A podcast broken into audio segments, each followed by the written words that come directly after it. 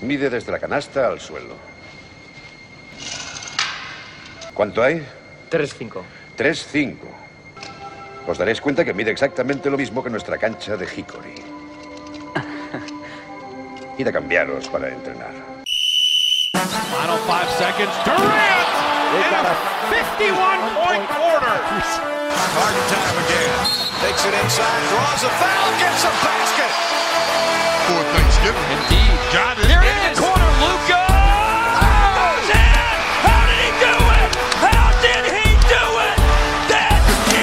Luca Magic. Hola, bienvenidos a Zona 305, soy de Foro, como siempre me acompañan Sergio Pérez, Hola, ¿qué tal?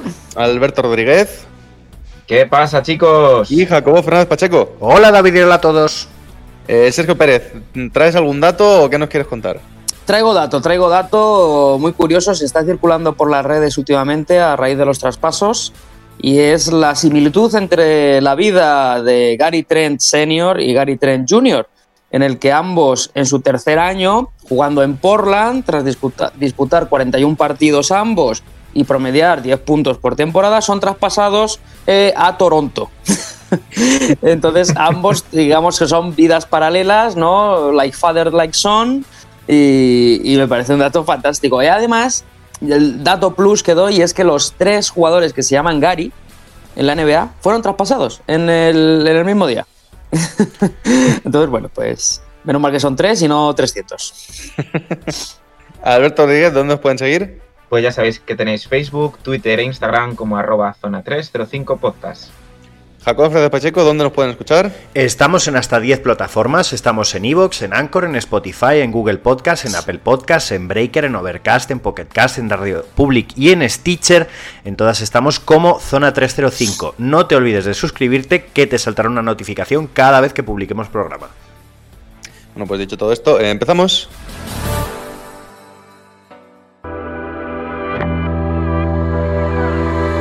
Y como ya ha dejado caer Sergio Pérez, eh, hemos tenido cierre de traspasos en la NBA, ya sabéis, ese, día festivo en el que media NBA se mueve. Sin más lejos, este último, este último jueves, el 10% de los jugadores de la liga se movió de equipo, que se dice pronto. Eh, aunque me da la impresión de que, al contrario que otros años, no ha habido ningún traspaso eh, que cambie el panorama de la liga. Hay traspasos interesantes, hay equipos que se han reportado bastantes, otros que menos, pero me da la impresión de que no hay ninguno, no ha habido ningún cambio entre los favoritos al anillo, digamos. Eso por lo menos es mi percepción. Entonces, como siempre que tenemos este debate, que no es la primera vez que lo tenemos, al final hay tanto traspaso que acaba siendo un poco un caos, mm, me apetece que lo organicéis un poco vosotros, de manera que os voy a preguntar que me digáis para cada uno de vosotros cuál ha sido el traspaso más interesante, si es que os podéis quedar con uno solo, evidentemente. Y luego ya pues yo recojo un poco los que nos hayamos dejado en el tintero. Entonces, ¿a, a quién apetece empezar? Bueno, pues yo si queréis, porque yo ya lo dije en su momento, para mí el claro ganador de este mm, mercado o final de mercado de traspasos para mí es Miami Heat. Yo creo que la llegada de Oladipo eh, es quizá lo que, lo que le hacía falta a Jimmy Butler, no tanto porque Oladipo mm, sea muy complementario a Jimmy Butler, sino porque es otro jugador con el carisma necesario, creo, para llevar a cabo ese tipo de arreón que ya llevaron los Heat la, temporada pasada, más luego la que parece la inminente llegada de la Marcus Aldridge, que eso todavía está por ver. Y yo creo que es el, claro ganador para mí eh, de la conferencia este, si no tenemos en cuenta que Denver pues también ha saltado un poquito la banca. Pero vamos, yo me quedo con, con Miami Heat y los refuerzos que ha cogido. Sí, me ha gustado eso que ha dicho Denver porque yo creo que Denver es el gran ganador, la verdad, seamos sinceros. Aaron Gordon es un jugadorazo eh, que estaba muy desaprovechado en Orlando y, y se le queda una rotación, mmm, iba a decir solo interior, pero realmente una rotación del equipo de nueve jugadores muy buenos y muy interesantes a, a Denver. Yo creo que era la pieza que faltaba mm, alguien que pudiera suplir, digamos, las labores eh, de Millsap, pues, que ya no hace por, porque tiene otro rol. Eh, entonces, yo que creo que además lo que han dado a cambio al final era un Gary Harris que no estaba bien y, y poco más. Eh, entonces, yo sí que creo que han sido los grandes favoritos, o sea, los grandes reforzados. Alberto. Mm, no sé si no sé quién más o quién menos, o sea, seguramente al final de temporada sabremos quién de, de los tres equipos que vamos a mencionar eh, sale más reforzado, ¿no? Pero yo creo que el tercero aquí en discordia serían los Chicago Bulls, ¿no?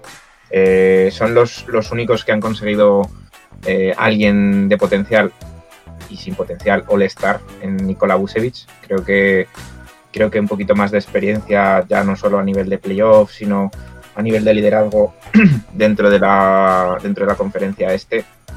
y sacar, digamos, eh, jugadores del foso, en este caso Orlando Magic estaba muy abajo en la clasificación, mientras que Chicago, aunque sea, está todavía en la, en la pelea por el play-in y, y otras aspiraciones, ¿no? Entonces, bueno, mezclar Chicago está cerca de la cuarta posición del este, que es que en el este ahí hay un montón de equipos Sí. todos juntos. Que Chicago todavía lo vamos a ver con ventaja de campo en playoff a este paso. Puede ser, puede ser. Y entonces, bueno, me parece muy buena combinación con, con, Zach Lavi- con Zach Lavin. eh, quizá puede ser un desahogo interior para Mark Cannon. eh, también se ha movido muy bien al, al soltar el contrato de Otto Porter Jr., que, a nivel toxicidad pues es una cosa que se han quitado de en medio. Eh, no sé, para mí otro de los grandes eh, ganadores es Chicago Bulls en este caso. Eh, bueno, mi idea era, aparte de preguntaros el mejor traspaso, preguntaros ganadores, habéis optado por ir por ahí directamente en la respuesta. Entonces lo que os voy a preguntar es todo lo contrario. ¿Cuáles creéis que son los equipos que salen peor de esta ventana de traspasos? Hmm. Yo creo que, mm, si no me falla la memoria, dije- dijeron que se habían movido 27 de los 30 equipos, de los cuales ahora mismo recuerdo solo dos eh, que no se han movido, que en este caso son los Lakers y los Grizzlies. Claro, que, ¿qué, qué ocurre aquí? Que, que yo tengo la sensación, no sé si a vosotros os pasará lo mismo, de que sí ha habido muchos movimientos, pero sí que con respecto a otros años pues ha sido un poco, entre comillas, descafeinado, ¿no? El, el cierre de mercado. Y que a lo mejor incluso puede ser eh, más interesante el tema que se va a dar ahora con, con finalizar contratos, buyouts y firmas de agentes libres, eh, que van a reforzar seguramente más, si cabe, a, algún candidato o quién sabe si alguna firma puede hacer a un equipo que estaba ahí en el medio de no sabemos para dónde va a ser un posible candidato. Eh, por, por terminar esta intervención, eh, Andre Drummond, depende de dónde caiga, eh, convierte en una cosa o en otra a muchos equipos. Sí, yo creo que. Hombre, perdedor como tal. Creo que el otro equipo que no se ha movido es Nueva York. O no lo, no lo tengo muy sí, claro. algo, algo hemos cogido, pero Algo vamos, hemos nada cogido, pero importante. vamos, no gran cosa. Creo que uno de los grandes perdedores puede ser San Antonio. eh, por, por el hecho de que yo esperaba más acción. Eh, y quizá esto sea un síntoma del propio hastío de, Popovich y compañía por, por mantenerse tanto tiempo ahí arriba, ¿no? Eh, sí que es verdad que San Antonio no está haciendo una temporada desastrosa, pero sí que quizá haber sacado algo por Aldrich. Entiendo que la política en San Antonio es otra para con las estrellas que acaban contratos y demás, pero eh, yo creo que un gran perdedor es San Antonio Spurs, que parece que está entregando un poco ya la cuchara después de estos 20 años eh, con respecto a lo de estar en playoff y ser un, un grano en el culo para quien sea. Pero estarás de acuerdo, Jacobo, en que, en que, por ejemplo, San Antonio habría sido un destino también muy bueno para Busevich y se podían haber movido para intentar conseguirlo y, y Claro. yo creo que no, no han hecho ni la intentona. Entiendo, entiendo que tampoco tienen ningún jugador que pueda resultar atractivo. Ni siquiera, teniendo en cuenta que ahora son mitad de la tabla, tienen elecciones del draft interesantes para Orlando. Y sobre todo que el traspaso por Vucevic no aparta a los Spurs de la mediocridad, que sabemos que es lo peor que puedes hacer en la NBA, ser un equipo mediocre. De los que tienen equipo veteranillo y no pasan de primera ronda, porque entonces ni, ni el equipo se va a reforzar, ni va a crecer, Sobre todo porque ni, a lo, ni vas a avanzar para nada. a lo que te condena es a- a- al camino que ha sido Miami desde que la era de los eh, de, de- de LeBron, Wade y Bosch, eh, esa, esa travesía, no por el desierto, pero sí por la absoluta mediocridad, hasta que consigues de verdad construir un proyecto ganador, que eso se hace a través de filosofía, pero entendemos Y sobre todo que cuando, cuando eres Miami y eh, juegas en la ciudad de Miami, Claro. los agentes libres quieren ir, pero en San Antonio mm, está más complicado. Sí que son dos filosofías parecidas, pero la mediocridad tiene más pozo en, en San Antonio por el tipo de mercado que es. Claro. Em, a mí un equipo que no me ha gustado lo que ha hecho o no lo he entendido muy bien ha sido los Clippers. Eh, el traspaso de Lou Williams por Rondo es algo que no he llegado a entender. Hubiera entendido quitarse a Beverly de una vez, por todas. pero, pero lo de Lou Williams es algo que yo entiendo que no está haciendo su mejor año, pero mm, es bien que sabes que, que como tenga el día que, que- que entre en dinámica, es un tío de 18 puntos. Pero ¿no, no crees que tiene que ver con que en playoff es jugar con cuatro en defensa y se ha demostrado que en playoff a lo mejor es un jugador sobre el que no puedes contar en minutos importantes? Mm, puede que vayan por ahí los tiros, no lo, no lo descarto, pero es que este tipo de jugadores te resuelven eliminatorias de playoff. Que no estoy diciendo que Rondo no, pero mm, no veo jugando a Rondo y a Beverly juntos muchos minutos. Entonces, eh, has No perdido, veo, digamos, no veo a Rondo y a Beverly jugando juntos, punto. eh, realmente sí, he quer- he querido maquillarlo un poco. No veo a Rondo y a Beverly compartiendo vestuario juntos Vestu- tampoco. Quizás, ¿no? Pero Ni compartiendo pero no- aire. No, no lo veo, no lo veo. Entonces, pero con, con Williams sí que tienes, digamos, esa, esa versatilidad a la hora de hacer quintetos. No, me parece que Atlanta se ha quitado un contrato, pues que. ¿Qué quieres que te diga? Rondo este año en Atlanta nada, algo que no entendíamos desde el inicio de temporada. Y consiguen un jugador que sí que les puede dar otras cosas diferentes si deciden no retirarse, que también como Lou Williams está medio loco, Al final ha dicho que se queda, pero ha reconocido que estuvo planteándose la retirada en, digamos, en las horas posteriores al traspaso.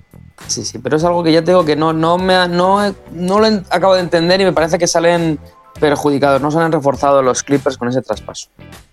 Pero Eh, ahí bueno. habría que analizar, eh, perdón, ahí habría que analizar un poco quién ha pedido a quién, o sea, porque sabemos que obviamente los Clippers se han reforzado Hombre, con si Lou. Williams ha dicho que se ha planteado el traspaso, es evidente que el, el traspaso lo han pedido los Clippers. Los Clippers. Porque No, lo- no, no, los no, Hawks no piden a Lou Williams sin estar seguros de que él hubiese pretendido quedarse en el equipo. Sí, sí, pero no me refiero, no me refiero a eso, me refiero a que, a que como objetivo realmente em, Rondo viene de ganar un anillo, tiene experiencia en finales, a los Clippers eso le- les viene estupendísimo. Eh, pero lo que hemos dicho de, de principio de temporada de Rondo es que ya Atlanta tenía tres bases contando Este es un móvil reacondicionado de Paula comprado en Back Market 300 euros más barato que uno nuevo porque el el tema de la retirada y tal, por supuesto, eh, yo creo que Atlanta pide específicamente a Lou Williams porque sabe que es algo desde el banquillo que a lo mejor unos primeros playoffs para, para estos Atlanta de Trey Young, John Collins y tal les puede venir bien. In- insisto en que si, o sea, ellos no, tú tienes que tener, aunque sea algún contacto con el agente, para saber qué opinaría el jugador del traspaso. No pueden, no creo que Atlanta haya pensado, Lou Williams nos viene bien, sin saber que Lou Williams dice, es que me retiro si me voy a Atlanta, que es algo que, que el jugador estaba a punto de hacer. Entonces yo creo que ese no, no ha sido un factor. De todos modos, mm, cambiando rápidamente de tema y ya ahora recogemos y nos vamos a, otro tema, pero sí que no, no quiero terminar sin mencionar a Orlando, porque me extraña mucho que no habléis de Orlando como perdedor de la noche. Entiendo que entendéis a lo que van, que es a tanquear por completo, pero eh, estamos de acuerdo en que han, básicamente se han deshecho de todas las piezas medio interesantes del equipo y prácticamente no han logrado nada a cambio. Es decir, no hay sí. ningún jugador. El jugador joven más interesante que pueden haber logrado es Wendell Carter Jr., que es un jugador que por el momento ha decepcionado muchísimo en, en su carrera en NBA. Entonces yo creo que eh, traspasas a un All-Star como Vucevic, a un tío como Fournier, que sabemos que ha ido a los Celtics, por dos rondas de draft, Fournier, cuando es un tío que, bueno, quiero decir, aporta en, en la NBA. Creo que han hecho bastante mal las cosas. Me da la impresión de que no, no hay nadie al volante en, en Orlando. No, Pero no- no- Yo no tengo esa sensación, ¿eh? O sea, de, que no- de tanto de no, que no haya nadie al volante, pero sí que veo que han tomado una decisión que es, oye, tenemos que empezar de cero y tenemos que empezar de cero ya. y entonces han dicho, venga, eh, último día, eh, venga, ¿qué me ofreces? Tal, no sé qué, Fournier, pues venga, me lo quito de en medio, dos rondas, perfecto, pues dos me vale. Eh, no sé qué, tú, pues por este y el contrato que acaba, pues esto. Entonces han, han dicho, preferimos, aunque tenga menos lógica, hacer este tipo de traspasos y quitarnos estos contratos, estos jugadores que estamos en la mediocridad, que es lo que has dicho antes con San Antonio. Orlando lleva la mediocridad varias temporadas y decir, mira, empezamos de cero, que sea un año o dos en el que no hagamos nada, eh, ni saquemos jugadores interesantes, pero bueno, por lo menos rondas, liberamos, eh, potenciamos contratos, lo que sea. Entonces, Bueno, por yo eso creo- yo. bueno, Yo creo que No sé. fuera, fuera de Howard y Shaq, Orlando es la mediocridad. O sea, no, no, no se puede esperar otra cosa. Orlando lo que quiere ser es como, como los partidos bisagra de la política, pues lo mismo. Quiere ser equipo bisagra de otros equipos y que al final le den algo y seguir haciendo caja del asunto. Pero bueno, ya, esa era un- mi única aportación con respecto a Orlando. Pero Y en, bueno, en- ya- en ya este por último- caso, Perdón, Alberto, sí. No, nada, nada, que, que comentar simplemente que, que una cosa que no hemos dicho es que eh, los intransferibles que ha declarado Orlando precisamente son jugadores que se pasan en la enfermería todo el año, que es un pequeño detalle. Y como tú bien has mencionado, eh, lo mejor que han sacado quitando alguna ronda y tal es Wendell Carter Jr., que es pues otro más que se suba se suma a ese carro de las, de las continuas lesiones. Entonces, eh, eh, ya no solo es que no tenga ni pies ni cabeza, sino que están buscando el tanking. Si normalmente cuando no tienes equipo lo buscas, eh, cuando tienes un equipo de lesionados lo buscas a, a- a dos, tres años de, de tanquear y tanquear y tanquear, porque sabes que no vas a tener ni a tus jugadores de referencia si no están sanos. ¿Podemos decir que Orlando es a Miami en lo que el estudiante es al Real Madrid? Más o menos, con la diferencia de que Orlando sabe que no puede descender. sí. Aunque bueno, el estudiante casi que también, ¿eh? Claro, el estudiante lo tiene como axioma. Y ya lo último, porque lo ha pedido Pérez expresamente y me extraña mucho que no haya dicho nada. ¿De los Mavericks no quieres hablar? Sí, bueno, eh, ha sido un, movimiento muy bajo el radar, en el que realmente no, casi ni se anunció hasta última hora, que es la adquisición de JJ Reddick y eh, Meli, Nicolo Meli, a cambio de uh, hay que hacerle un decepcionante James Johnson. Yo creía que iba a, iba de momento a llevar ya algunas tres peleas. Que podía hacer menos- algo más, menos incluso, sí. pero podía haber hecho algo más, eh, fuera de bromas. Y luego Ibundu y bueno, y no sé qué más. Bueno, muy barato para un jugador que yo creo que es ideal para el juego de Dallas. En ese- Se necesitaba un tirador después de la marcha de Seth Curry y ya lo tiene Doncic. O sea que me parece que es un movimiento muy bajo el radar que potencia un poquito más, que puede ayudar a que Dallas salga de ese séptimo puesto en el que está ahora. Y en cierto sentido, mejor de lo que es Curry como tirador. En, en resumen, para mí. Uh, JJ Reddick es, se ajusta más al perfil de quizá un jugador de las características de Doncic, un tío que en cuanto reciba la va a levantar. Y, y yo creo que buena jugada de Dallas. No, no es la mano ganadora, pero por lo menos no se ha ido con pérdidas del casino. Y cuidado que Meli puede que juegue, ¿eh? porque es una especie de porcinguis de hacendado. Es pero como- ajusta más quintetos, ¿eh? sí, eso es verdad. Pues nada, eh, dicho todo esto, yo creo que podemos terminar debate a no ser que alguien tenga un tema candente que se nos haya quedado en el tintero. Si no, nos vamos ya con la primera pista del jugador misterioso.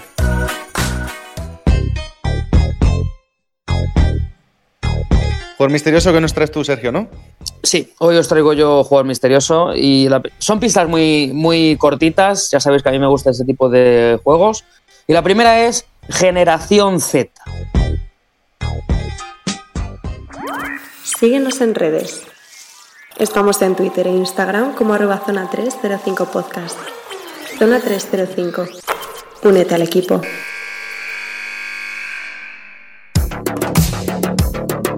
Y ahora nos vamos contigo, Jacobo, que hoy nos traes un tema un poco distinto, ¿no? Hoy no es ninguna de tus secciones Eh, canónicas, digamos. No, sino- vengo, vengo básicamente a hacer una, una reflexión. Eh, probablemente. Como los que van a las charlas y dice, yo más que una pregunta tengo una reflexión. Sí, a- sí, sí, exacto, hoy. Eh, me falta la guitarrita a la espalda y, y- sí. Bueno, eh, yo vengo a hablar de eh, Oscar Fryer. Para quien no lo sepa, Oscar Fryer es un jugador que este pasado sábado, tras disputar con su universidad eh, Grand Canyon en, en Arizona, falleció en un, en un accidente de tráfico tres días después de que acabase el torneo. Oscar Fryer iba en una furgoneta con, con su novia y su hermana, iban a bastante velocidad, mm, se saltaron la mediana, se llevaron por delante, creo, un coche de, de la policía fronteriza de Arizona y se estrellaron contra un árbol.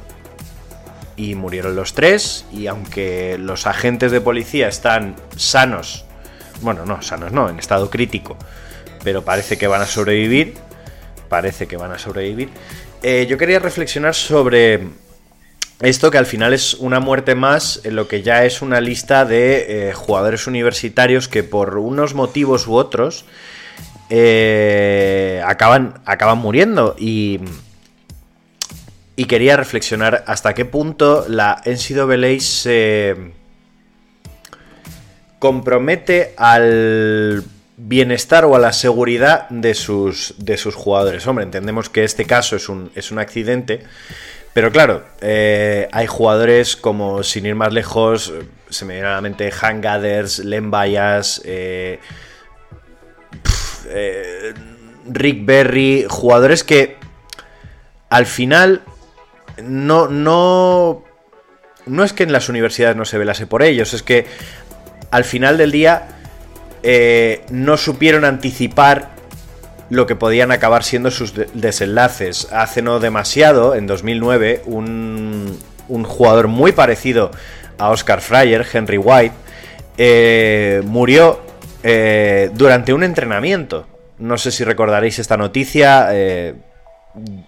hizo bastante ruido en Estados Unidos. Fue un jugador de un equipo en el que murieron tres ese mismo año por los mismos motivos.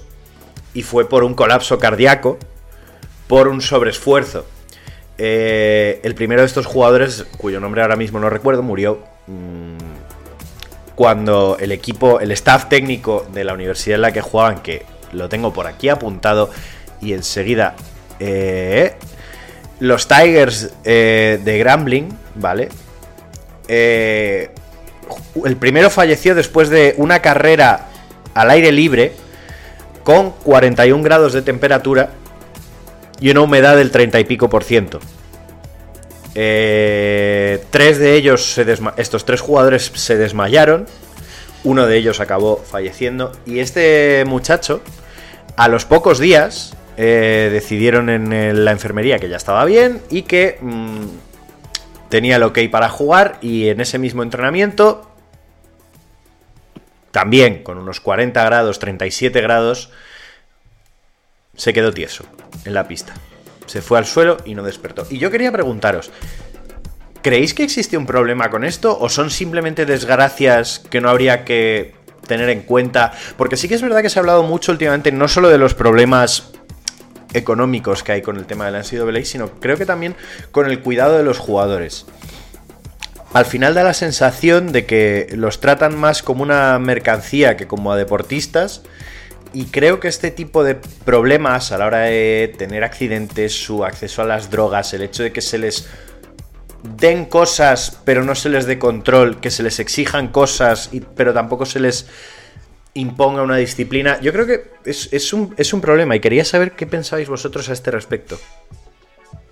Bueno, pues yo creo que no es la primera vez que, decimos en este programa que la NCAA es la, liga que, bueno, que se beneficia solo por una parte, al menos económicamente, ya que no permite, muchas veces lo hemos dicho, ¿no? los, los contratos con jugadores, con marcas deportivas y cosas así.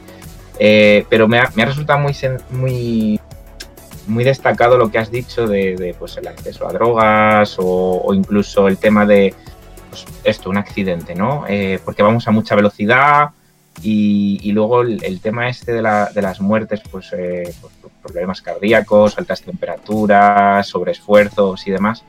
Em, te voy a añadir eh, que yo creo que también tiene que jugar dentro de este tema que estamos tratando ahora el, la parte psicológica del jugador. A lo mejor estos jugadores están eh, demasiado, expuestos a, mucha presión, en el sentido de que, de que ya no solo la propia competición, sino sus entrenadores, eh, dentro del staff técnico, siempre puede que haya mucha presión y poco beneficio, porque al final sí que, sí que estoy de acuerdo en lo que has dicho con, con que se les trata como mercancía. Al final, ellos no reciben nada, no.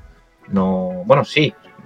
Si eres un jugador espectacular, pues al final acabas eh, siendo drafteado y vas a la NBA y tienes tu vida solucionada.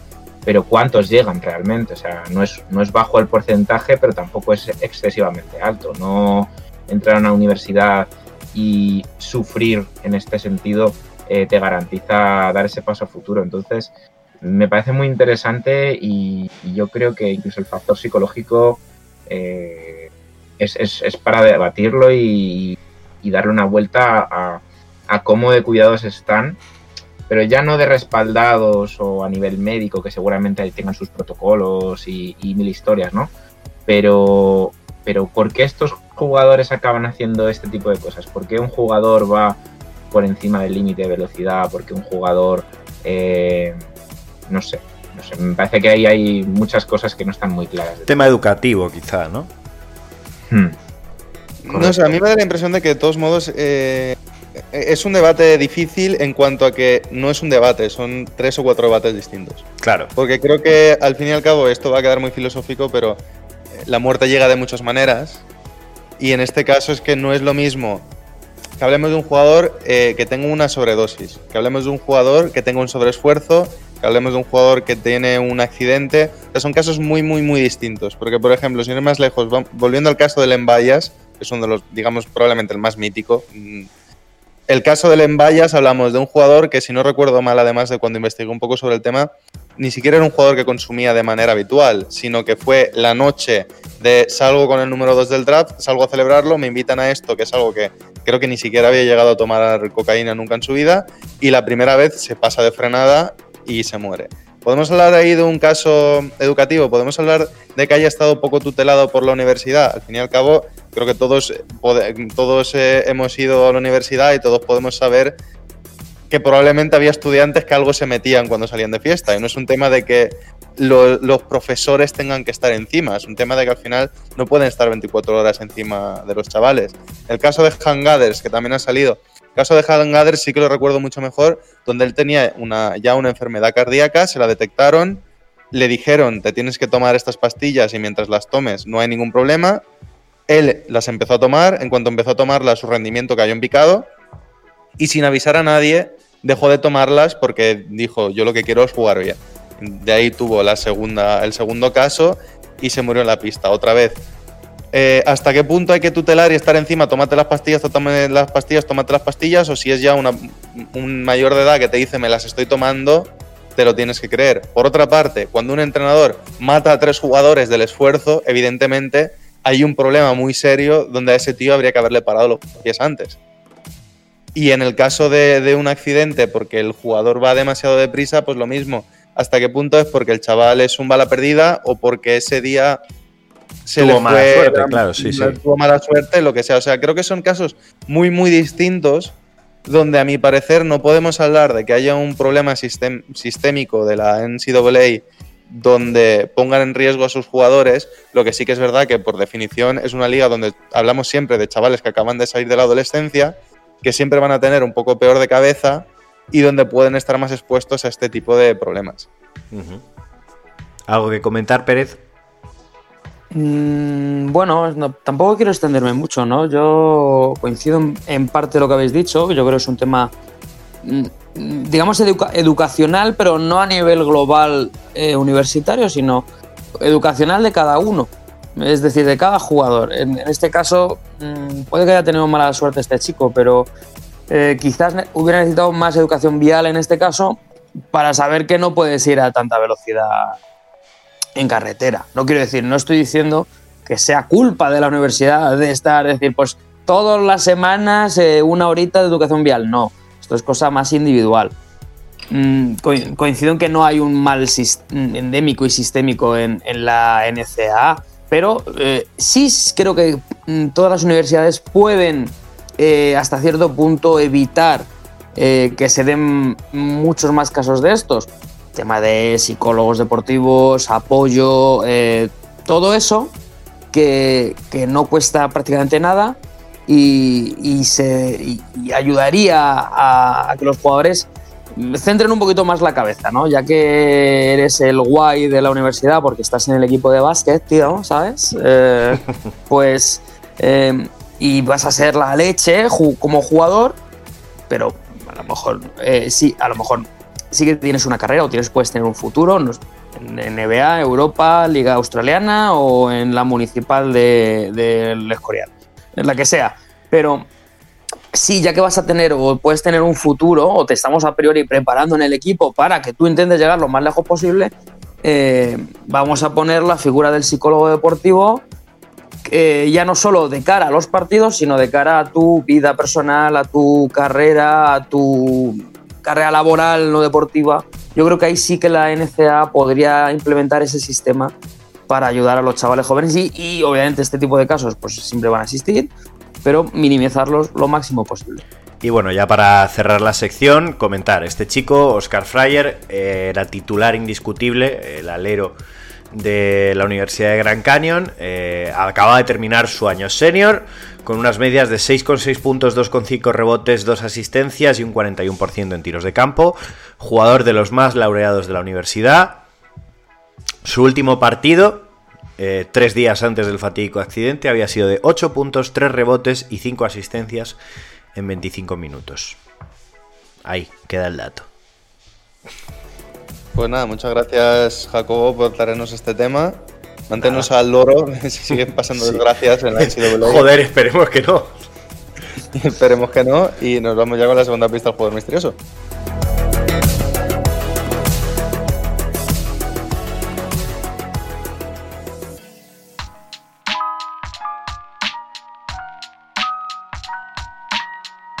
Sergio. Vamos con la segunda pista. Eh, En este caso la pista es, y atentos, cuarto, pero es el 2. Vale.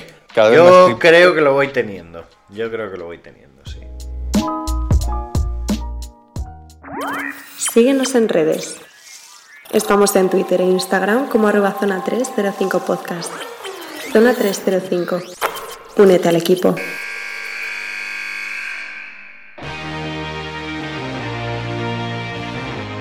Y ahora pues nos quedas tú, Alberto. Tú creo que vienes más canónico que, que Jacobo, ¿no? Sí, pero no tan alejado de su tema. O sea, sí que nos vamos a- al, al tema de las proyecciones, que siempre en Future Now es lo que nos toca. Y hoy, pues bueno, os voy a traer un poquito, en mi opinión, de jugadores que han empezado, porque están en su primer año NBA, jugadores que han empezado un poquito bajo el radar y que actualmente ya se han destapado un poco. Entonces, bueno, vamos a dejar, el, en mi opinión, el, plato principal para después. eh, y vamos a empezar con, pues con el número 25 del draft de este año, que, está en mis queridos New York Knicks. Y, bueno, hablamos de del jugador drafteado por la Universidad de Kentucky, Emmanuel Quickly. Eh, Emmanuel Qui- Quickly es un jugador que está ocupando actualmente la posición de base. eh, se creía eh, que con el fichaje de Derrick Rose iba a restarse importancia dentro de la rotación de los Knicks. Parece que eso finalmente no ha sido así y que aún así sigue teniendo eh, mucho protagonismo. Es un gran tirador de tres. pero lo que es a nivel distribución o a nivel dirección del equipo, pues no es un base, por así decirlo, típico, ¿no? No es un base organizador, no es un base, es un base más anotador, más vertical. eh, y bueno, mm, para ser un número 25 del draft, mm, actualmente está en el top 3 jugadores de cara al rookie del año. Eh, entonces, bueno, eh, debido a la lesión de la Melo Ball, se cobra más importancia en este caso este jugador. Entonces, bueno, la- las preguntas, como siempre, de Future Now es, eh, ¿podemos hablar ya claramente de que para ser un número nu- 25, ya no por ser de los Knicks, ha sido un robo del draft? Sí. Pero más, más, decidme vuestras impresiones. ¿No ha quedado suficiente categórico ese sí? Sí, bueno, pero una cosa es categórico y otra cosa es que me des un poco Argumentos, aquí queremos argumentos. Hombre, a ver, yo creo que siempre que un jugador es de rotación fija, siendo elegido en el número 25 del draft, ya de por sí es un robo. Si encima le sumamos que es un chaval que le está dando ilusión a un equipo sin ilusión históricamente como los Knicks, que, el tío se nota que tiene carácter, que se le caen los puntos de las manos, que se está imponiendo con Tibodó de entrenador, siendo un chavalín que, que la defensa brilla un poco por no, por no ser su fuerte, y aún así Tibodó le está dando un montón de minutos, es que este chico tiene algo. Tiene algo que no sé cuál es el techo de ese algo. No creo que ya estemos hablando de un All-Star, ni mucho menos. Pero el simple hecho de que estemos hablando de un tío, pues sin ir más lejos, de un Lou Williams, ya que hemos hablado delante, sí que es un poco la comparativa. Si hablamos de un tío que es capaz de aportar entre 15 y 20 puntos por partido a lo largo de su carrera, en un número 25 del draft, ojo, mm, ya lo quisiera yo, para mí. Claro, yo, en ese sentido creo que sí es un robo y, y secundando todo lo que ha dicho David de palabra por palabra, creo que Tibodó le da cancha. Es verdad, la defensa no es su fuerte, pero yo creo que es un atacante muy eficiente, que eso va mucho con el, con el baloncesto que se lleva ahora en la, en la NBA. Es un chico eh, muy, del, muy del corte de todos los bases que están saliendo en los últimos cinco años, eh, con un perfil generalmente más anotador que distribuidor. Eh, no tiene tampoco una construcción física imponente, pero sabe anotar y sabe hacerlo de manera muy eficiente y tiene uno, unos recursos ofensivos muy... Sin nada especial, pero claro, toca todos los palos. Y, yo creo que eso le beneficia mucho en, un equipo, como dice David, que, al que le ha faltado ilusión, pero que claro, mmm, si eres currante, si tienes la determinación de, hacerte un hueco, claro, qué mejor lugar que un equipo como los Knicks y además los Knicks en la situación en la que están ahora, que tú como jugador joven te puedes subir un poquito a la cresta de la ola que está creando un Julius Randle y demás y te puedes empezar a hacer tu nombre. Yo creo que definitivamente es un robo, quizás no lo que estamos acostumbrados a como un robo, de que un equipo de mitad de la tabla encuentra un jugador cualquiera que se convierte en una estrella, sino una buena elección dentro de un equipo flojo. Una buena elección de un equipo flojo que tenía muchas selecciones del draft. Poco más que añadir. Es que es un jugador que a mí me gusta mucho. Me parece que es un jugador de, de rendimiento inmediato porque lo ha demostrado. Mm, y lo habéis dicho, si a Tibodó le gusta, eh, por algo será. Tibodó es complicado que le guste un jugador, ¿eh? Bastante, sí. No es fácil y, y, él le ha entrado no solo por los ojos, sino por, por, su juego, en este caso, tanto ofensivo. Y es cierto que la defensa no es lo suyo, pero, es pero se emplea, se emplea, claro. Sí, sí, es, es lo suficientemente decente como para que Tibodó diga, venga, sin problema, este tío necesita minutos, incluso ya está siendo titular me recuerda mucho al caso de Mark Jackson hace muchos años. ¿eh? Eh, Mark Jackson fue creo un número 18 o por ahí también del draft, que fue rookie del año precisamente. Y me recuerda en ese sentido, no por juego, ¿eh? pero, pero por, digamos, similitudes contextuales. Sí. Eh, mucho, mucha esperanza en este chico. Me parece que, que puede dar muchas alegrías a los Knicks mientras, mientras le duren, porque me da a mí que van a empezar ya a preguntar a ver si alguien consigue engañar a los Knicks ahora que es joven y poder quedárselo. Eh, sobre todo no es casualidad, eh, ya que habéis mencionado a Lou Williams y el traspaso que ha habido esta, esta semana, que Quickly esté en esta sección, porque yo soy de la opinión también de que puede tener ese rol a futuro, de, desde el banquillo. De, hecho, ahora mismo podríamos decir que es el sexto hombre de los Knicks, realmente, siendo, siendo rookie. Eh, para quien no le conozca, eh, 12,8 puntos, 2,3 rebotes, 2,3 asistencias. Es decir, no es un jugador ni que rebote en exceso, ni que asista en exceso. Entonces, obviando la defensa, que yo creo que es algo que tarde o temprano también va a ir mejorando debido a que su entrenador es pura defensa, mmm, lo poco que le hayáis visto jugar o lo mucho que le hayáis visto jugar, eh, ¿por dónde tiene que mejorar Immanuel Quickly? Yo creo que debe ser un pelín más eh, agresivo al aro sin balón. De momento yo creo que está demasiado cómodo en el rol, eh, digamos, de, de, me quedo en una esquina o en lado débil estoy muy estático. Eh, creo que necesita trabajar más ese tipo de canastas más sencillas, que las tiene con balón, pero sin balón le cuesta un poquito más. Yo entrando en esa misma idea, eh, de que tiene que ser más agresivo. Para poder tener esa agresividad, creo que desde un punto de vista físico, debería subir kilos o, mejorar en el aspecto de la fuerza. Creo que eso le ayudaría mucho a jugar tanto sin balón como con balón, porque podrá aguantar mucho mejor todos los contactos y, sobre todo madurará antes eh, de lo que sería la evolución natural de, un jugador a medida que te haces mayor. Eh, creo que lo que tiene que hacer es meterse en la sala de pesas, seguir trabajando en, en su físico y, y el resto de intangibles del juego, como los rebotes y las asistencias. Si tú físicamente eres capaz de empezar a destacar y ponerte al tono perfecto para la liga, viene solo.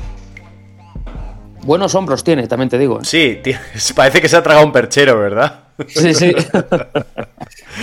Yo en ese sentido, no sé, porque por una parte creo que la, la- la respuesta fácil es hablar un poco del físico, ¿no? Y efectivamente... Sí, no, si yo soy un facilón, ya se me conoce. No, no, pero a lo, a lo que voy es que no sé hasta qué punto, por el corte de jugador y la manera de jugar, nos podemos encontrar con unos de los jugadores que si echa kilos pierde por, otro, por otra parte, donde puede perder un poquito de primer paso, puede perder un poquito de fluidez en los movimientos, ¿no? Entonces, voy a tirar por otra parte, aunque, aunque estoy de acuerdo un poco con lo que habéis dicho los dos, yo creo que para, para poder destacarse un poquito también en defensa, probablemente por un tema físico nunca va a ser un perro de presa, pero sí que creo que tomando como referencia a muchos otros jugadores de su perfil, creo que si trabajase un poquito la defensa de líneas de pase, es un jugador que probablemente se podría hinchar y ser de los líderes en robos de, de la NBA. Sin más lejos, pensemos en Stephen Curry, que es un tío que no es el mejor defensor de la liga, ni mucho menos. Pero es un gran ladrón, está- sí, sí, sí. es un grandísimo ladrón porque lee muy bien líneas de pase,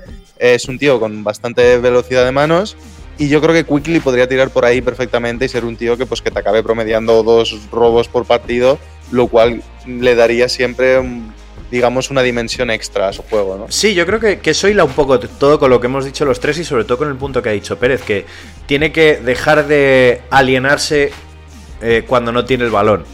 O sea, tanto en defensa como en ataque, si es más proactivo a la hora de buscar el balón y, y- y- y trabajar sobre dónde está el balón, al final puede tener una carrera bastante digna. O sea, novias no le van a faltar. Hmm. Bueno, y ya por finalizar con él, yo ah, quería meter un comentario así muy, muy, muy breve, ¿no? Eh, me recuerda mucho dentro del propio equipo a, físicamente a Elfrid Payton, pero mejor. O sea, no digo que Elfrid Payton sea mal jugador, eh, tiene otro ti- tipo de dimensiones, como hemos dicho, no es un base un poco más asistente, pero tiene yo creo que Quickly una cosa que de- desde ningún momento Elfrid Payton tuvo y es tiro. Y eso en la NBA actual eh, te abre todas las puertas eh, a, a estar en las rotaciones, a, a poder mejorar en otros aspectos con el tiempo, ya que tiene mucha juventud y muchos años por delante para mejorarlo. Entonces, bueno, pues, en ese sentido creo que mm, antes de que acabe la temporada, si no ha ocurrido ya, eh, habrá sorpaso en ese sentido dentro de la plantilla de los Knicks. Y bueno, vamos con el, plato principal. Eh, ya en su momento hablamos de Wiseman, ya en su momento hablamos de Lamelo. Y claro, como no sabíamos muy bien por dónde iba a tirar, mm, pues bueno, nos lo hemos dejado para ahora que está en su buen momento. Eh, hace menos de dos semanas ha hecho su career high con, con 42 puntos, ¿vale? Y bueno, vamos a hablar de, Anthony Edwards, el número uno de- del draft de este año, procedente de la Universidad de Georgia. Allí pues tuvo eh, unos promedios de 19,1 puntos, 5,2 rebotes, 1 1,3 robos, 2,8 asistencias, jugó los 33, los 32 partidos que disputó de titular, entonces eh, un jugador muy sólido y que obviamente eh, enganchaba perfectamente como selección para, para Minnesota este año. Minnesota, que bueno, ya sabemos en la situación actual que está, no saben dónde están ni para dónde van, tampoco se han... Creo que ese era el tercer equipo, Jacobo, que no se ha movido Puede en ser, este, puede ser. en este cierre de mercado, que nos faltaba antes uno. ¿Para qué, Y- ¿Para qué amontonar más roña, no? Sí, ¿verdad? O sea, al final. Eh, pero bueno, eh, si algo bueno está teniendo en Minnesota este año es que al principio pues este, este chico no, no se sabía para dónde tirar, por el rol, por, porque salía del banquillo y bueno, ya, ya, se, ha, ya se ha estipulado como titular. Eh, todos sabemos la ya famosa comparativa con, con Dwayne Wade. Eh, el propio Dwayne Wade más de una ocasión ha dicho eh, que puede llegar a ser mejor que él, pero bueno, esto ya sabemos lo tedioso que es, ¿no? Las, las comparaciones de, de jugadores, de el próximo Novisky, el próximo Michael Jordan, y que luego todo eso al final siempre pesa. Pero bueno, pues junto a Quickly, eh, Edwards ahora mismo también está en el top 3 de jugadores que van a por el rookie del año. Claro, la, la lesión de Lamelo, Wiseman al final no está eh, a nivel que se le esperaba.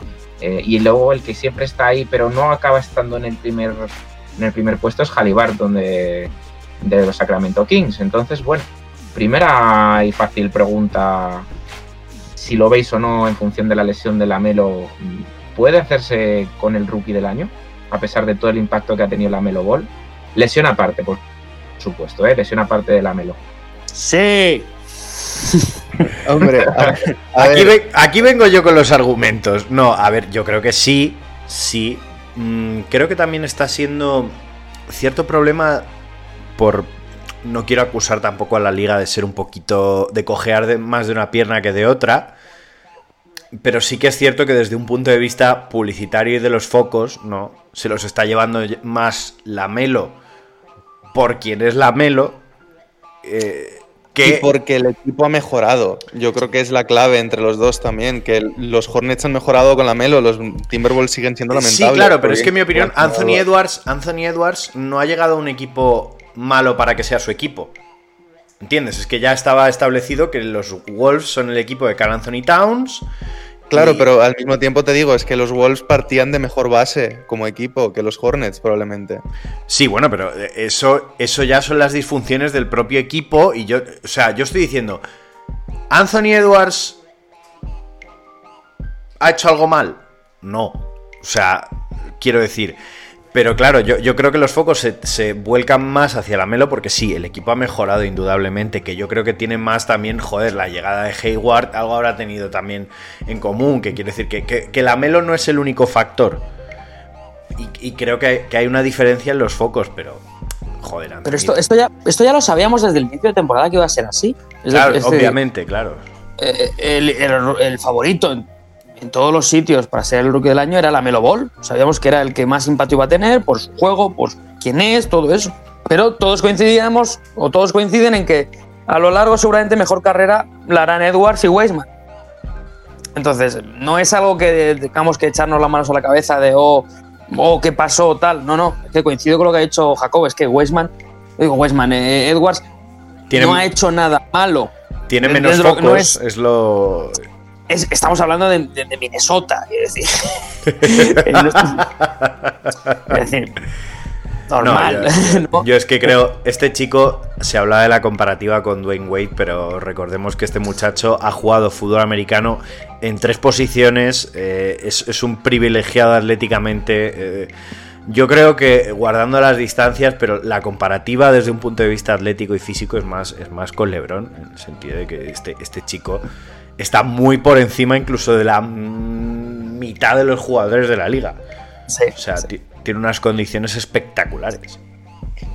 Sí, no- o sea, no me malinterpretéis, de hecho estoy, estoy de acuerdo con vosotros y de hecho yo soy de la teoría de que Anthony Edwards va a acabar ganando el rookie del año, porque a ver, por, muy, por mucho que haya brillado la Melo y por mucho que haya sido la estrella de un equipo que ha mejorado, no puedes ganar el rookie del año lesionándote tres meses antes de que termine la temporada y el mejor ejemplo lo tenemos el año de Embiid. Embiid Sí. también pues juega mm, treinta y tantos, cuarenta partidos siendo por muchísima diferencia el mejor jugador de ese draft, o sea, De de, ese año, de- sí. de- de ese año, y al final eh, lo gana Brogdon, pues mm, por descarte, porque lo tenía que ganar alguien cuando era evidente que el mejor rookie ese año había sido Embiid. En este caso, cuando ni siquiera hay tanta diferencia entre los dos, porque yo creo que la- realmente a nivel de jugador no hay diferencia alguna, me atrevería a decir. Yo creo que están jugando prácticamente al mismo nivel. La diferencia está en que, eh, pues si los Hornets suelen ser un equipo disfuncional, los Timberwolves ya apague vámonos. Con la diferencia de lo que comentábamos al principio, que a ver, sobre el papel, a principio de temporada, los Hornets eran un equipo que habían fichado a tres bases y además a Hayward, que no sabíamos cómo habían construido ese equipo, que pensábamos que aquello iba a ser coño de la Bernarda, y de alguna manera ha terminado funcionando. Eh, pues enhorabuena al entrenador, enhorabuena a los jugadores, no sé exactamente qué es lo que ha funcionado, pero estamos viendo que el equipo funciona.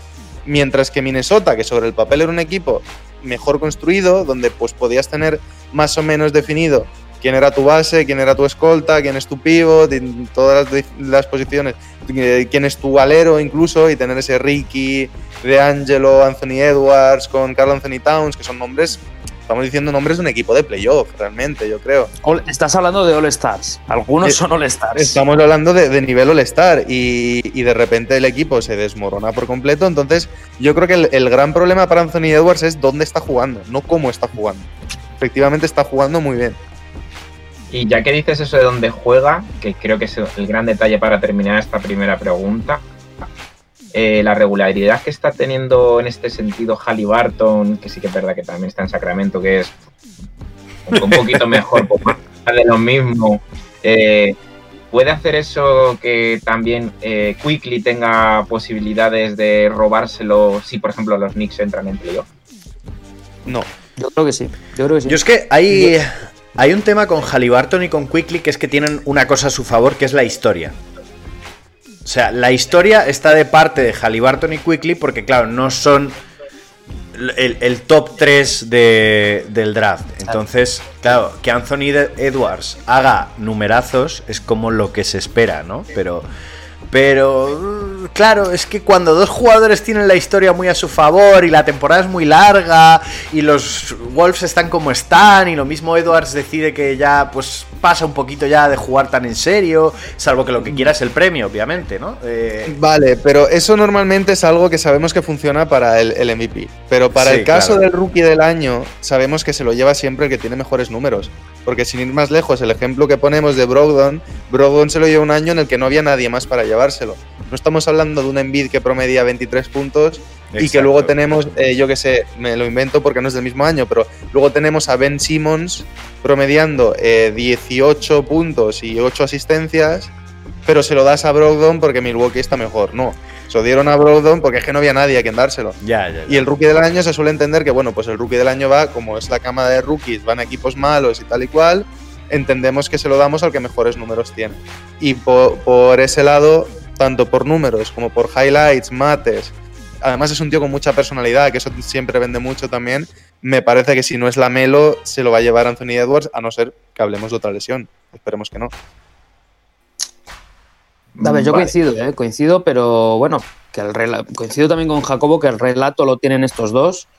Halliburton está haciendo un buen año y no descarto nada, no descarto nada. Tampoco es que Edwards está haciendo 20 puntos por partido. No sé cuánto está haciendo, creo que está haciendo 16 o algo así. O sea que, 18? no, 16, no lo sé, ¿eh? ahora mismo. 16, o sea que de 16 a 12 tampoco hay una diferencia abismal.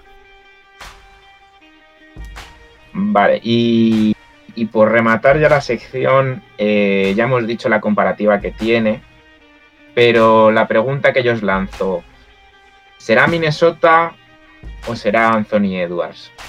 Ya sabemos que lo complicado que está ahora mismo el equipo, eh, D'Angelo lleva casi toda la temporada eh, lesionado, eh, Towns lleva dos temporadas que ha tenido pues muchos problemas personales, muchos problemas de lesión.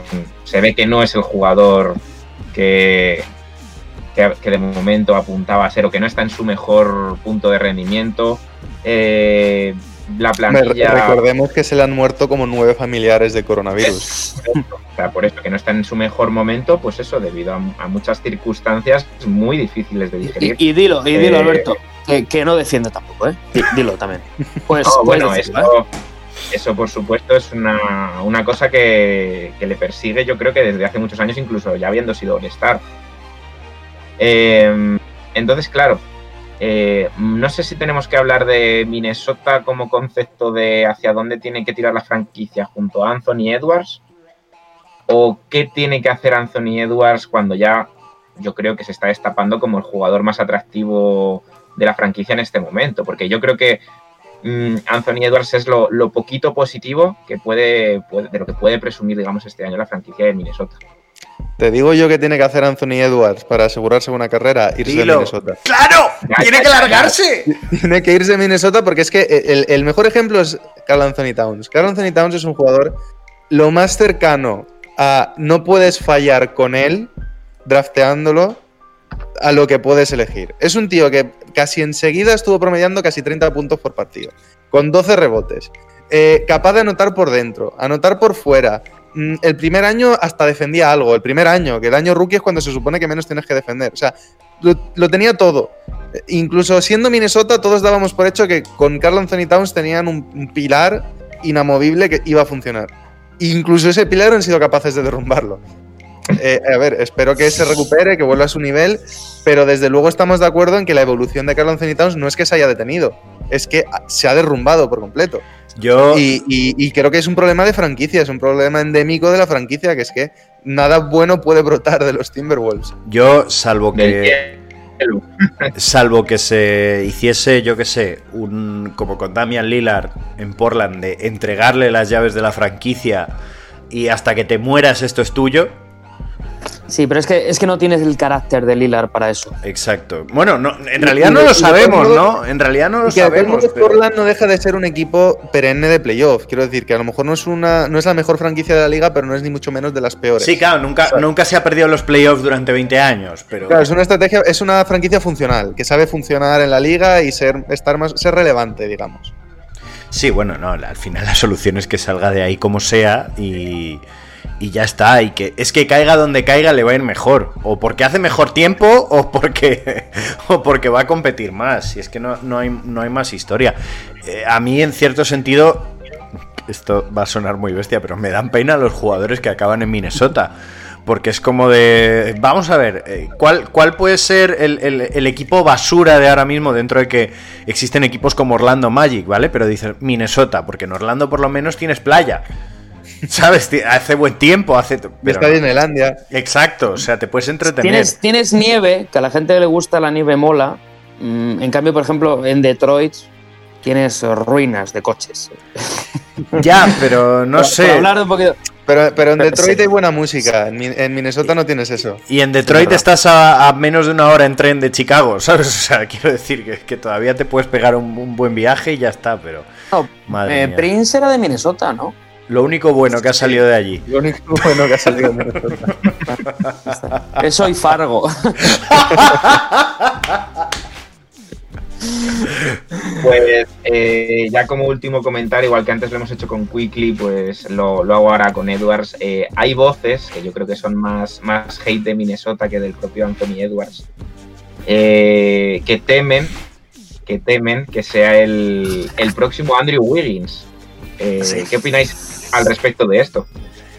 Creo que hay una diferencia principal y es el carácter. Andrew Hombre, Wiggins sí. siempre se vio que era un chico muy apagadito, muy calladito, muy que va por su cuenta, muy retraído. Y Anthony Edwards ya se está viendo que es eh, el Shaquille O'Neal de los escoltas, prácticamente.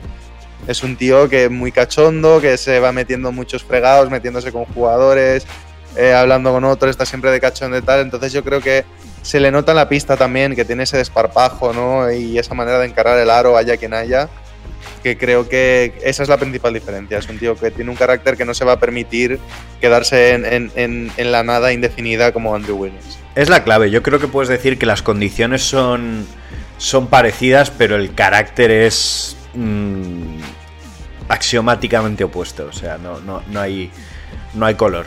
No hay color en el carisma que tiene Anthony Edwards y, la personalidad, pongamos comillas, de, de Andrew Wiggins. Sí, yo el otro día lo estuve viendo en Minnesota. Sí, bueno, no sé por qué hice eso. Bueno, porque jugaba a Dallas y quería ver a Dallas y me tuve que comer el juego de Minnesota. Eh, bueno, pues hay veces hay que hacer sacrificios en la vida, chicos.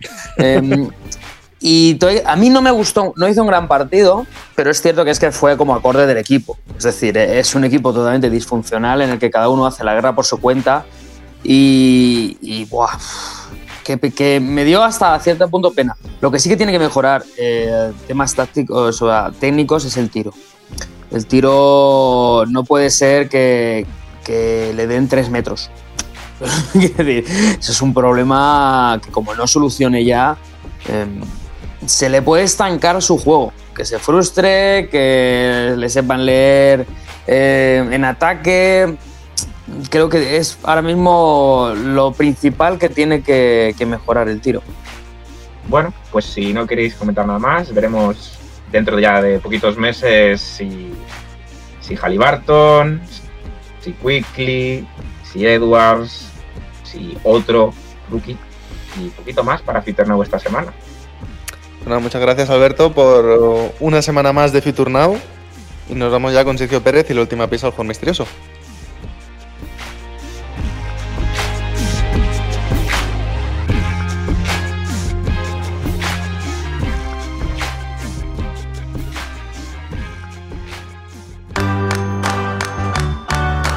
A ver, cuéntanos quién es el millennial. Un- Un segundo, No, eh, es- esta, es esta, esta pista pueden ser más de seis palabras, por favor. Eh, a ver. creo que son siete. ¡Vamos! creo, creo. Básicamente es que es eh, una de las sensaciones de esta Euroliga. Vale, entonces hemos dicho que es generación Z. Generación Z es cuarto, pero el 2. Y es una de las sensaciones de esta Euroliga. Tengo una pista más, obviamente. Cuarto, pero el 2. Es buena esa pista. ¿eh? Ahora cuando lo sepáis es buena. Ahora mismo es que no. Ahora mismo no caigo. Y claro, generación Z entendemos em- que empieza como en el 98, porque de según donde leas ponen que inicia en un año o que inicia en otro. Por eso. Claro. Yo te entiendo. ¿Te, te Sí, sí. refieres a que es el escolta titular del cuarto clasificado o algo así? O... Bueno, puede ser o no. O el ala pivot titular del segundo clasificado. No sé. Cuidado, Claro, no. es que, uf, Que conste que con generación Z me refiero a los. Yo tengo entendido que son los nacidos a partir del año 95. Vale, Hombre, claro, no. es que No, por, por hombre, otra no. parte he leído 97-98, por eso te digo que como está un poco indefinido lo de las fechas. Pero vamos, si queréis, os. Venga, voy a- voy a ser bueno. Nació en el año 96. Vale. Eso es millennial, ¿eh? Eso ya es millennial. Eso ya es millennial. Bueno, ¿queréis pista, vamos a decir, un poco del tonto? Venga. Sí, yo, yo por mi parte la requiero. Base actual del. Al Bayern München. Bayern München. Base eh, titular. La verdad es que este año ya sabéis que yo Euroliga desde, desde mi situación actual no estoy pudiendo seguir nada. Entonces voy a requerir de la ayuda de mis compañeros para que lo solucionen o voy a tener que hacer trampa y buscarlo. Que no, que no, que yo he ¿no? hecho papas. Yo no tengo ni idea ahora mismo. Tampoco nada, tampoco. No, no. Tengo pinta de seguir al yo- Bayern. Tengo pinta de No, seguir al Bayern. que- quedo, quedo yo que soy el especialista aquí en, el- en Euroliga. Sabido por todo el mundo, ¿verdad? Es que lo va a decir y va a ser como. Dilo. Lo digo, pues eh, estamos hablando de Wade Baldwin cuarto, Ah, el que está siendo, vamos, la sensación total de la Euroliga. Está haciendo un año fantástico, nació en el 96. ¿Por qué lo de cuarto pero lleva el 2? O sea, ¿por eso el 2? Porque es Bal- Wade Baldwin cuarto, Pero su Lleva el número dos. Claro. Es el número 2. Y como lo he dicho, es una de las sensaciones de la Euroliga. eh, está haciendo un año espectacular. Ya el año pasado estuvo en Olympiacos, pero no funcionó muy bien. Y este año es el líder absoluto de, de un Bayern de Múnich que aguanta, eh, pese a todo lo que decíamos de a ver cuándo se cae, a ver cuándo se cae. Parece que está aguantando. Y, joder, el tío, la verdad es que da gusto verle. ¿eh? Bueno, y además la Euroliga está preciosa este año. En, Está en- genial. Están todos los equipos en un pañuelo, que eso también tendremos que comentarlo ahora antes de que termine la temporada regular. Eh, bueno, pues muchas gracias Pérez y nos vamos ya con el top y flop.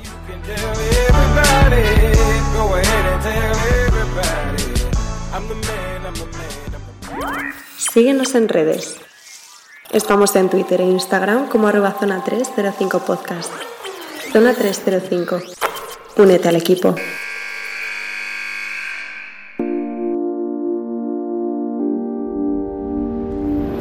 Lo mejor y lo peor de la semana. Antes de que hagamos flop conjunto de todos por no saber el jugador misterioso, ¿alguien quiere decir su, su top y su flop? Uy, No, qué- nadie, nadie se anima. Venga, voy yo. Venga, voy yo, voy yo, voy yo, voy yo, voy yo, voy yo, voy yo. Eh, bueno, para mí top de momento mm, está siendo Valencia, Valencia Basket. Eh, porque parece ser que quiere jugar la Euroliga el año que viene y eso ya es algo positivo. Sé que suena muy tal, pero sobre todo porque están en una buena racha em, más o menos en Euroliga, están consiguiendo ganar partidos difíciles y, creo que se van a clasificar. Em, añadir también mi, medio top, medio flop, porque va un poco relacionado. Top Virtus de Bolonia, flop Juventud de Badalona. ya que, bueno, Virtus está intratable en la Eurocup, llevan 18 victorias, 0 derrotas, y Juventud ca cayeron eliminados mmm, por la Virtus, 2-0 en cuartos, y tengo que decirlo una pena porque lo tuvieron ahí, pero se, ha dado, se han dado cuenta de que la Euroliga quedaba muy lejos y la Eurocup un poquito cortos de plantillas. Es que no me queda otro remedio que dejarles como flop de la semana. Bueno, pues yo, eh, top, el retorno, que creo que no se ha hablado, de Festus Ezeli a las canchas, después de lo que ha sido, creo, el proceso de recuperación más agónico de un jugador desde Son Livingston, que fue compañero de equipo de Festus Ezeli. Eh, no sabemos si este será el capítulo final de su carrera, si volverá a la élite de la, de la, NBA y de ser un jugador consistente de NBA, pero creo que es un motivo para alegrarse que un, que un jugador que prometía tanto después de infinitas lesiones de, de rodilla haya, haya, vuelto a disputar minutos como jugador profesional, aunque sea en el equipo asociado de los New York Knicks. pero, pero muy feliz por el regreso de Festus Ezeli. Y el flop es mmm, Movistar Estudiantes, porque no puede ser que le metas 113 puntos al Zaragoza cuando aquí lo que se está jugando es para ver si desciendes, ¿no? O sea, eh, yo creo, O sea, yo por- creo por- que ya por, se no ser- por, por no cumplir su, su cometido en el, en el universo, ¿vale? Que es, que es irse para abajo. Es que si lo llego a saber, pido un deseo antes de ese partido. Si lo llego O a saber, tú, un eres, tú deseo. eres el padre que le pega la hostia al hijo por no estudiar y cuando saca un 10 le pega la hostia por no haber sacado un 10 en los exámenes anteriores. ¿no? Exacto, exacto, exacto. Ahora va y le mete 113 puntos al Zaragoza, que dice, yo no recuerdo cuándo el estudiante metió 113 puntos, y menos a un rival que teóricamente, pues no, como que va a estar más ahí, pero bueno. eh, flop de estudiantes porque no, no- nadie sabe a dónde vaya esto. Alberto. Yo traigo dos tops y, un flop. Eh, voy a empezar con el, con el top sencillito que es Miami Heat, porque al final, aunque lo hemos dicho antes como los tres equipos así que hemos destacado, creo que es el que por encima de todo es el, el gran ganador de, de este cierre de mercado. Me salto al flop para dárselo a Víctor Oladipo, que no, no tengo muy claro, a pesar de que sea un gran fichaje para Miami, eh, cómo ha llegado un jugador de su calibre, eh, All-Star, que sí que es verdad que ha tenido sus lesiones, sus más y sus menos, a en una sola temporada estar en tres equipos, lo cual me parece un poco eh, curioso y lamentable para un jugador de su categoría. Eh, y mi segundo top, pues se lo voy a dar a, a, bueno, a mi municipio, a Leganés, donde, donde yo vivo, porque este fin de semana acoge eh, los clasificatorios de, de BSR de Segunda Nacional y por si lo- lo- vosotros oyentes no lo sabéis, pues bueno, los, desplazamientos de, de BSR, baloncesto en silla de ruedas, son muy, son muy costosos. eh, y desde aquí se ha lanzado la, la iniciativa de que, de que esos clasificatorios se reúnan en un sitio, eh, que, los, que los costes sean más reducidos y que a lo largo de todo el fin de semana pues, se puedan disputar estos partidos aquí. Así que bueno, si alguno mm, le gusta el BSR, pues luego en redes sociales y demás se, se subirán estos partidos para que los quiera disfrutar. El BSR, no confundir con el ASMR. Eso también- es, eso otro que mundo, ese es otro mundo en el que estamos trabajando. Claro. He, he aclarado baloncesto en silla de ruedas. O el. MDMA. que eso es otro mundo en el que también estamos trabajando.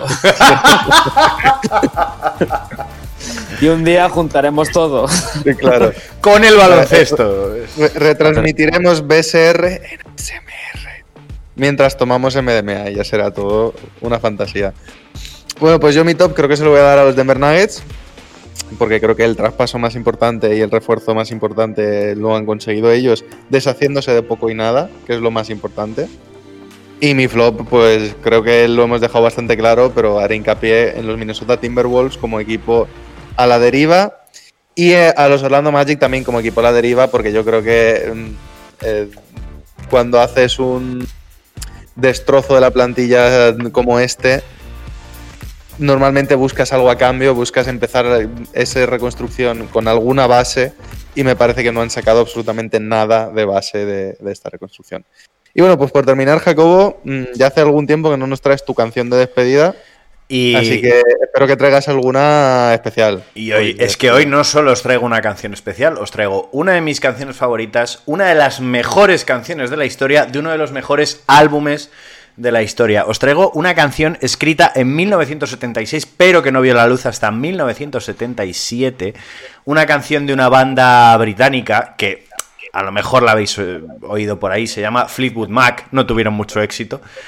Eh, es de su álbum Rumors de 1977 y es una canción escrita por la teclista y vocalista Christine McVie justo cuando se estaba separando de su marido, también, eh, ahora ex marido, también integrante de la banda, y que habla de el dolor que puede suponer ver que, que- que el, que el ayer de una relación ha desaparecido y ahora tienes que vivir un presente y que de ninguna manera va a haber, va a haber vuelta atrás.